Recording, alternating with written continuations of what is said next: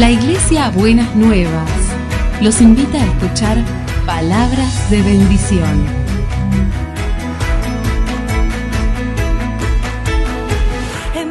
Si desean asistir a nuestras reuniones, los esperamos en Avenida de Lepiane 3925, esquina Subiría, Bajo Flores, Ciudad de Buenos Aires.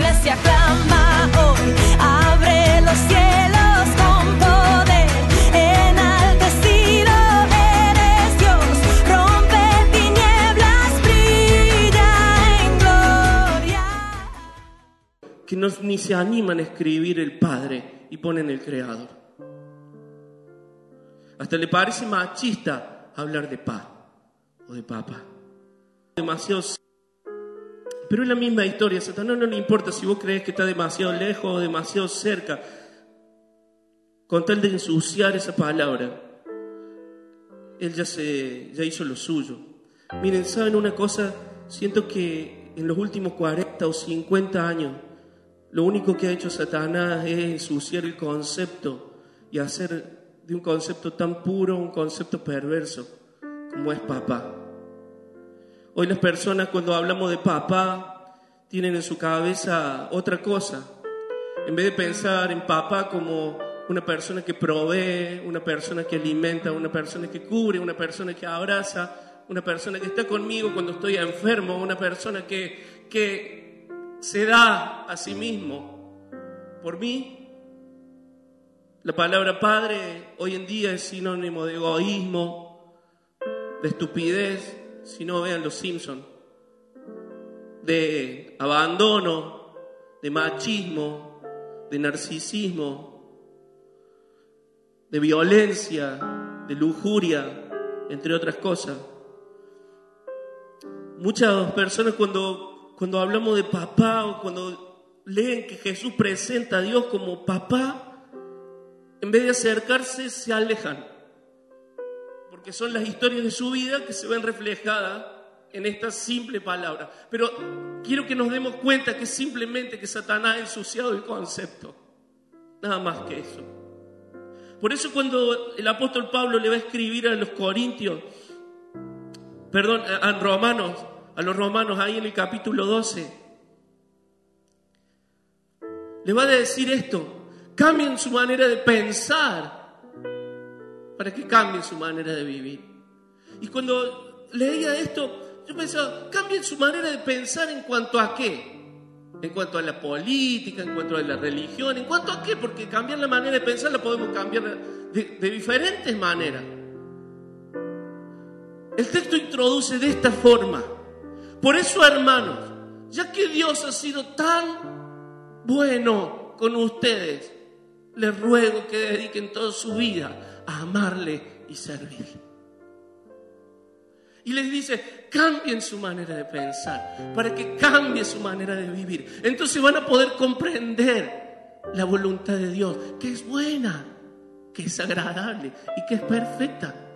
Cuando nosotros cambiamos nuestra manera de pensar en cuanto a la persona de Dios, podemos entender que todas las cosas que Dios está haciendo, las está haciendo bien y que las hace por amor a nosotros.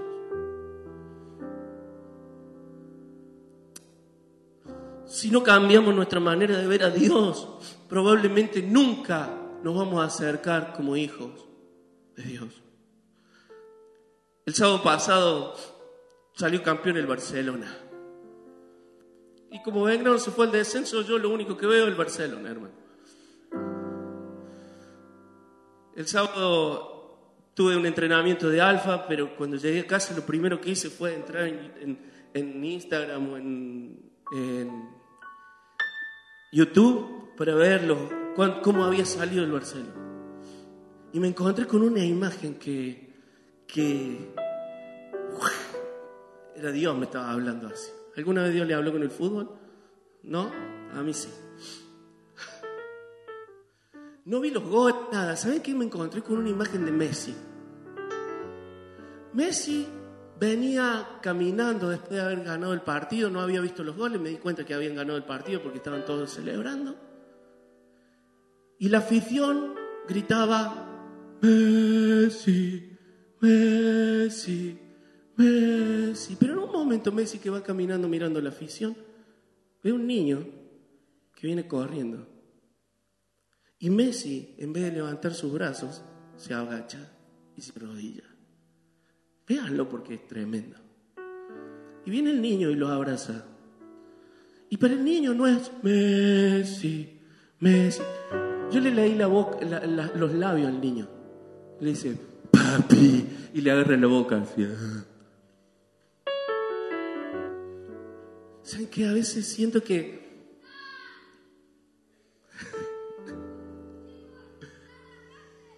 están en la cárcel, ¿eh? A veces siento, ¿saben? Que nosotros podemos cantar a Dios, Dios, Dios, Dios. No.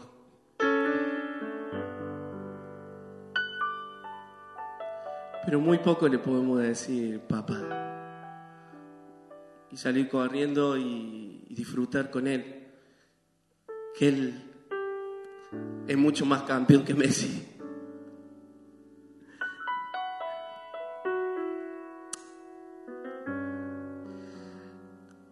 Hermanos, quiero hablarles de esto, de reconciliarnos con papá.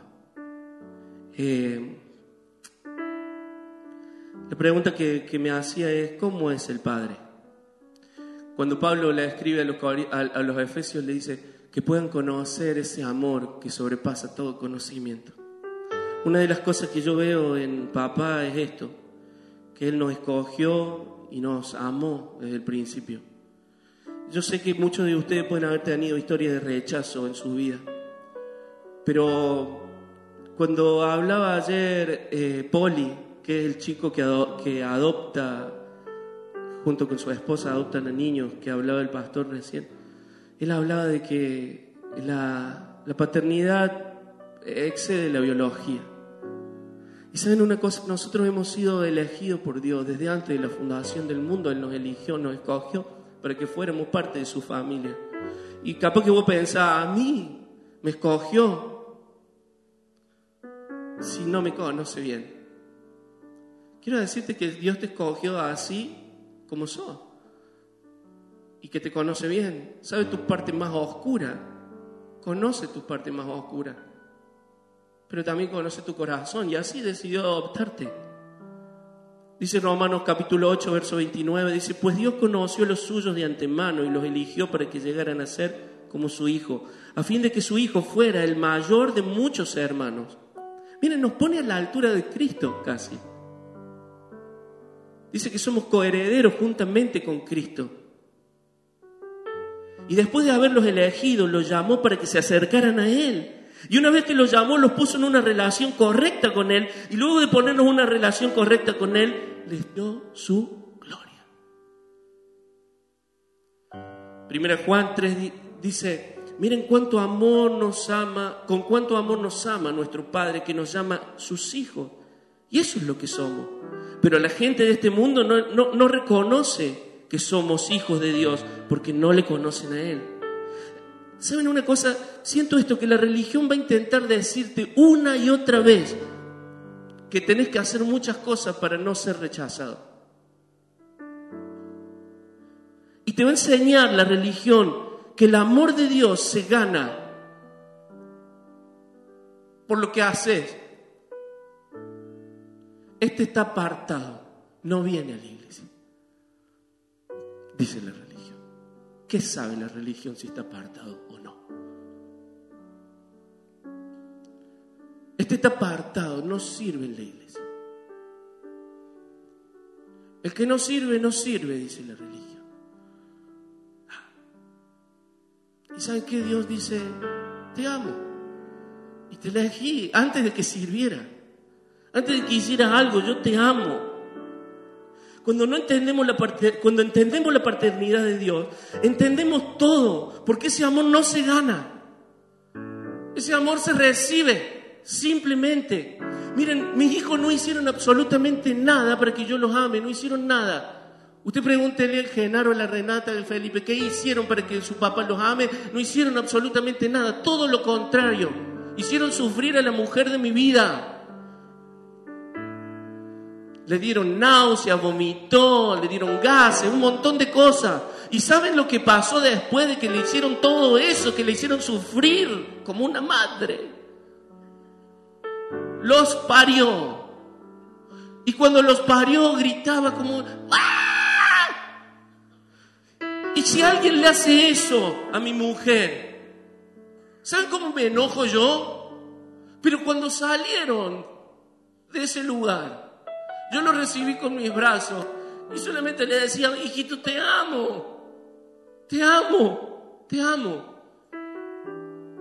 Porque son mis hijos. ¿Cuánto le hiciste sufrir al padre? ¿Sabes cuánto le hice sufrir yo al padre? 19 años le hice sufrir al padre. Y le hago sufrir también de vez en cuando. Pero él me ama.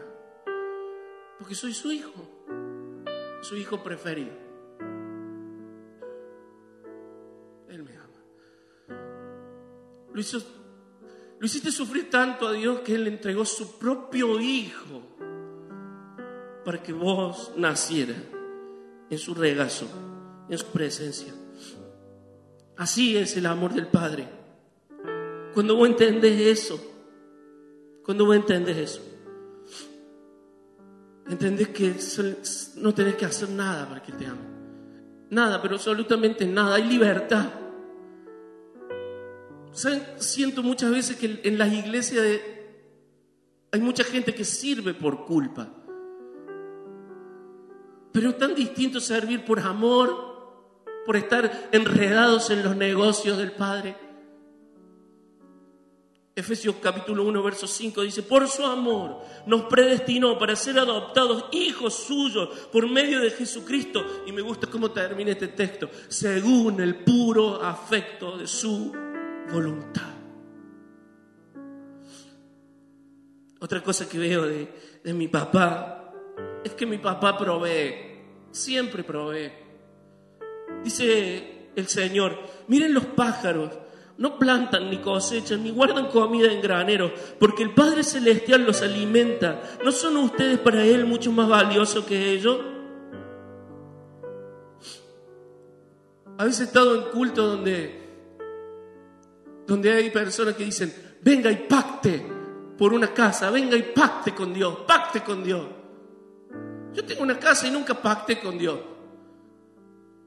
Y fue un milagro mi casa, fue un puro regalo de mi papá. La religión te dice, pacta. Y decimos, no, no, pero esos son los extremistas.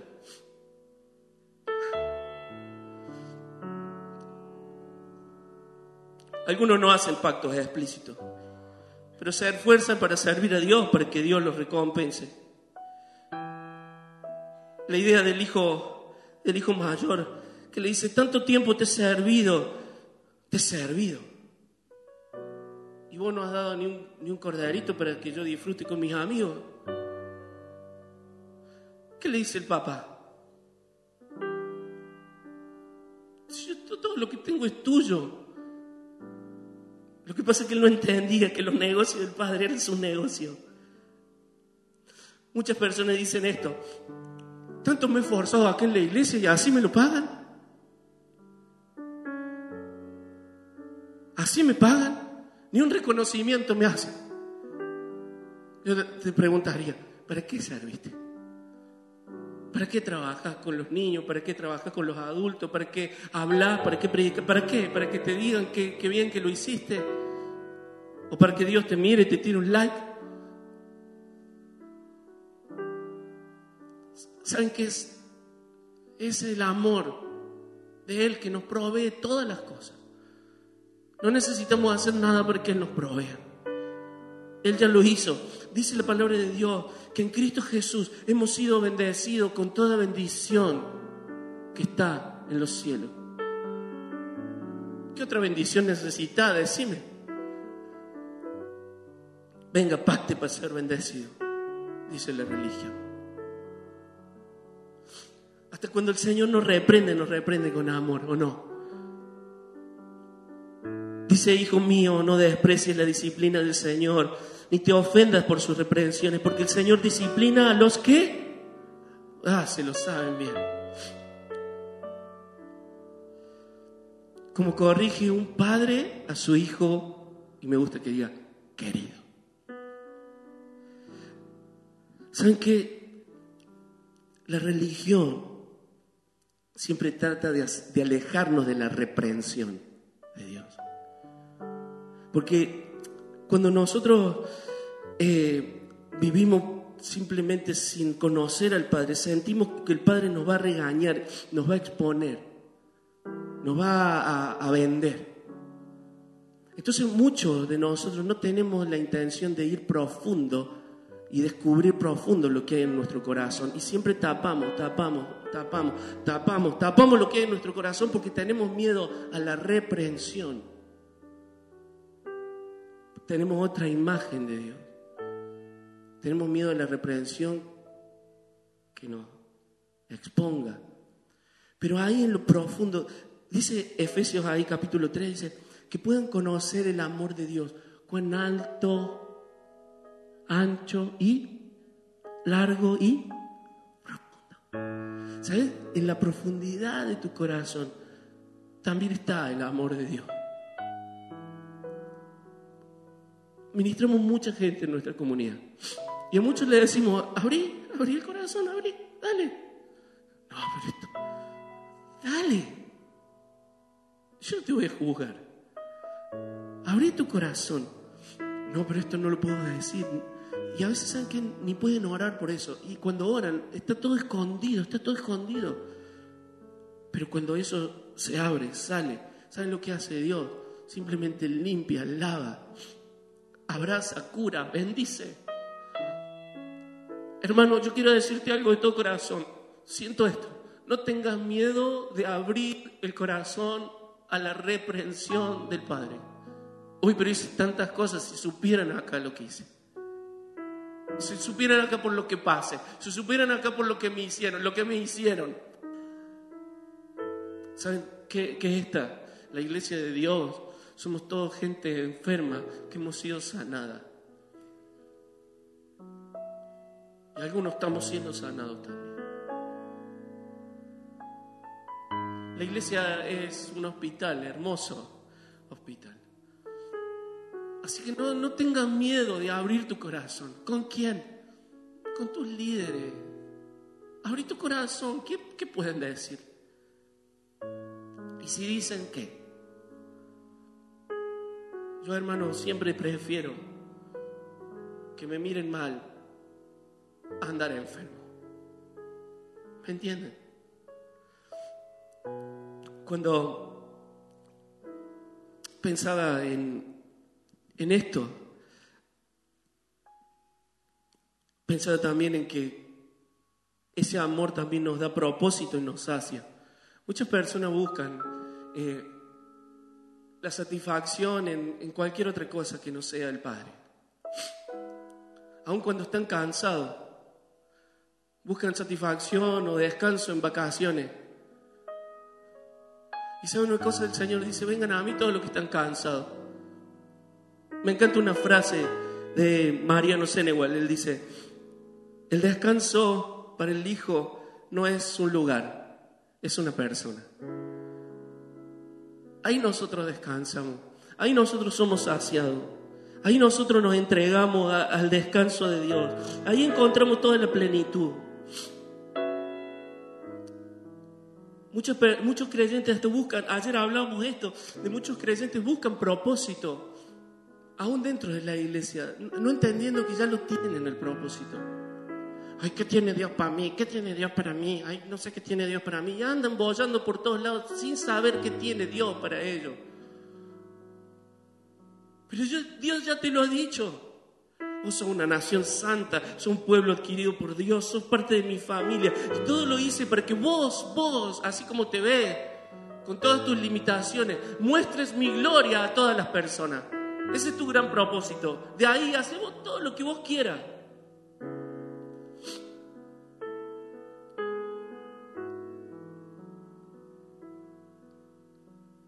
El Señor ya nos dio todo. Él dice, Jesús dice, así que no se preocupe más nada pequeña, rebaño pequeño, Al Padre le da mucha felicidad entregarles el reino. ¿Entendés esto? ¿Te estás dando cuenta de esto? Esto es maravilloso. Pone tus manos así, así para adelante. ¿Sabes qué? El Señor dice, te confío mi reino. No está diciendo, al Padre le da mucha felicidad que vos seas parte del reino. No está diciendo eso. Él está diciendo, mira, pone tus manitos así. Al Padre le da mucha felicidad, hijito, entregarte el reino.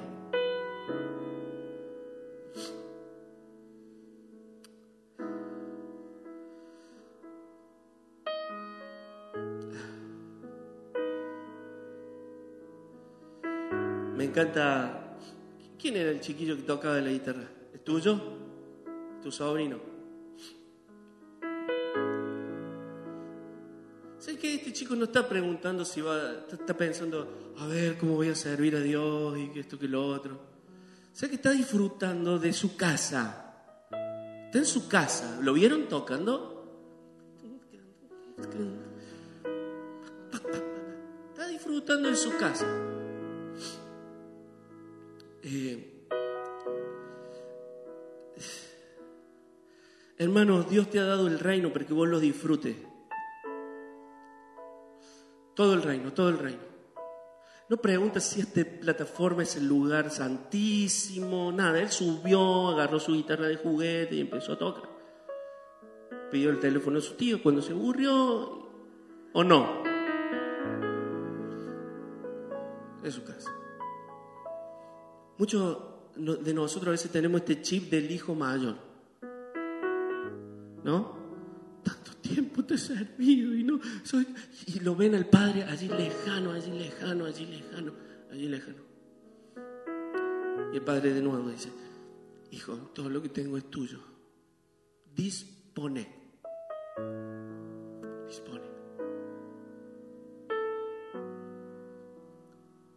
Cuando nosotros cambiamos el chip de quién es papá, empezamos a comportarnos de otra forma, ¿me entienden? ¿Me, entienden esto? Ya nos sentimos que somos sapos de otro pozo en esta comunidad. Yo sé que muchos entraron acá sintiendo eso, que son sapos de otro pozo. Que esta es la iglesia de Norberto, por ejemplo, y de Germán. Esta comunidad es tu comunidad. Empieza a disponer, empieza a servir, empieza a servir a, los, a las personas, empieza a sentirte hijo, empieza a cantar con toda la furia. Empieza, hacelo. Empieza a sentir que cada mañana Dios es tu papá, que Él te cuida. No tengas miedo. ¿Saben qué miedo es fe en el diablo? Es saber que algo malo va a pasar, el miedo es todo el tiempo algo malo va a pasar, la fe es la confianza de que Dios está y, no es el Dios de allá arriba de las estrellas quien sostiene el mundo en sus manos. Se es, sí, pero también sostiene mi corazón, sostiene mi vida. Ese es. Es el que me cuida, que me arropa. Miren, ayer eh, el Ale me regaló unos cafés. Sabe que me gusta el café. La semana pasada abro la alacena y quedaba así de café. El café colombiano, ese que a mí me gusta, ese. Y saben qué hice? Hice una oración. Y después que abrí la alacena dije, pa, un café no me tirás. Uno bueno, ¿ah? Cerré, así le dije, pero así. Uno bueno, le dije. Cerré la alacena y me empecé a reír. Digo, qué desfachatado que estoy. Y papá me escuchó. Ya ayer vino un gorito hermoso así, me trajo una bolsita de, café que me gusta. Y fue paz a través de alguien. Pero eso es nuestra fe. Al final, ayer si, si tú no tuviste, te la perdiste. Pero al final ayer Germán nos hablaba de la fe, de esta fe que está en nuestro corazón. Que surge de, de esa plenitud del Espíritu Santo. Quiero terminar, hermano. si estás deseando de que Él sea tu papá, yo te animo a que en este momento te pongas de pie. Quiero que nos pongamos de pie.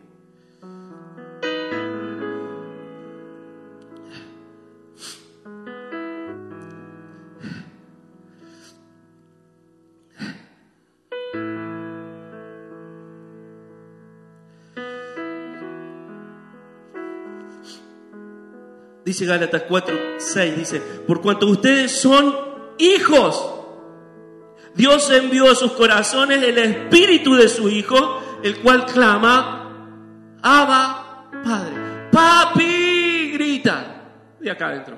Pa. Grita de acá adentro, a veces nosotros lo tapamos con toda nuestra estructura, con toda nuestra religión, con todo nuestro preconcepto, con todas nuestras lastimaduras, con todas nuestras enfermedades y tapamos esa voz del Espíritu que no lo dejamos que clame. ¡Pa! Porque no dice, dice, dice, clama. Clama. Yo en este instante solamente quiero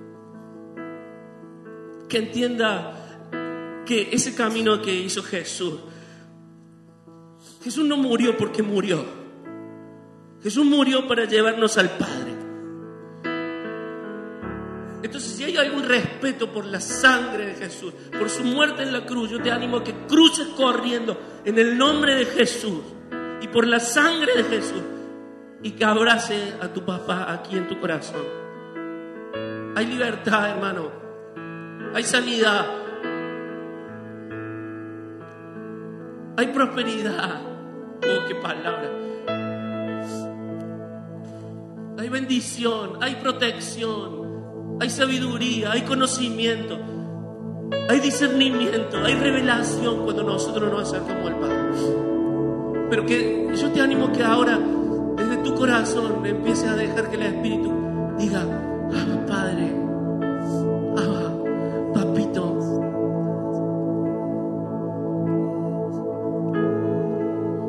Siento en mi corazón esto, tengo una imagen.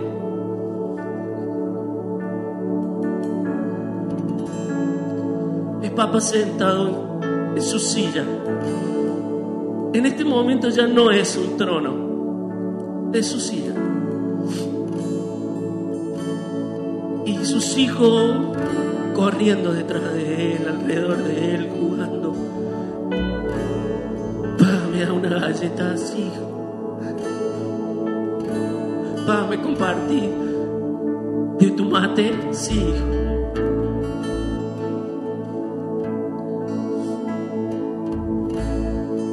Pa, te extrañé mucho. Pa, te salieron canas. Pa, contame de nuevo la historia.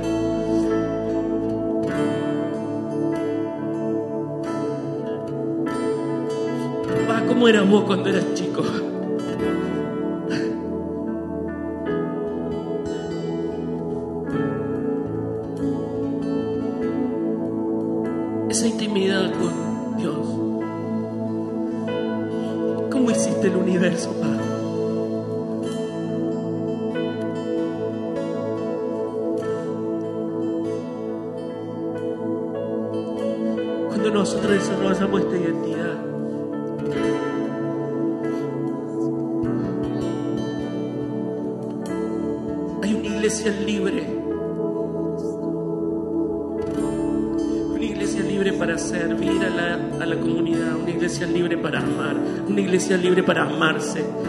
Iglesia libre para adorar. Es una iglesia libre.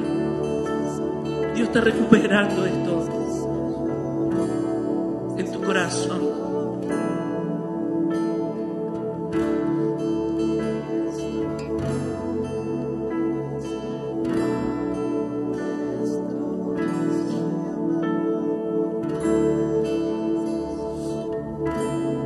Tal vez estás enfermo.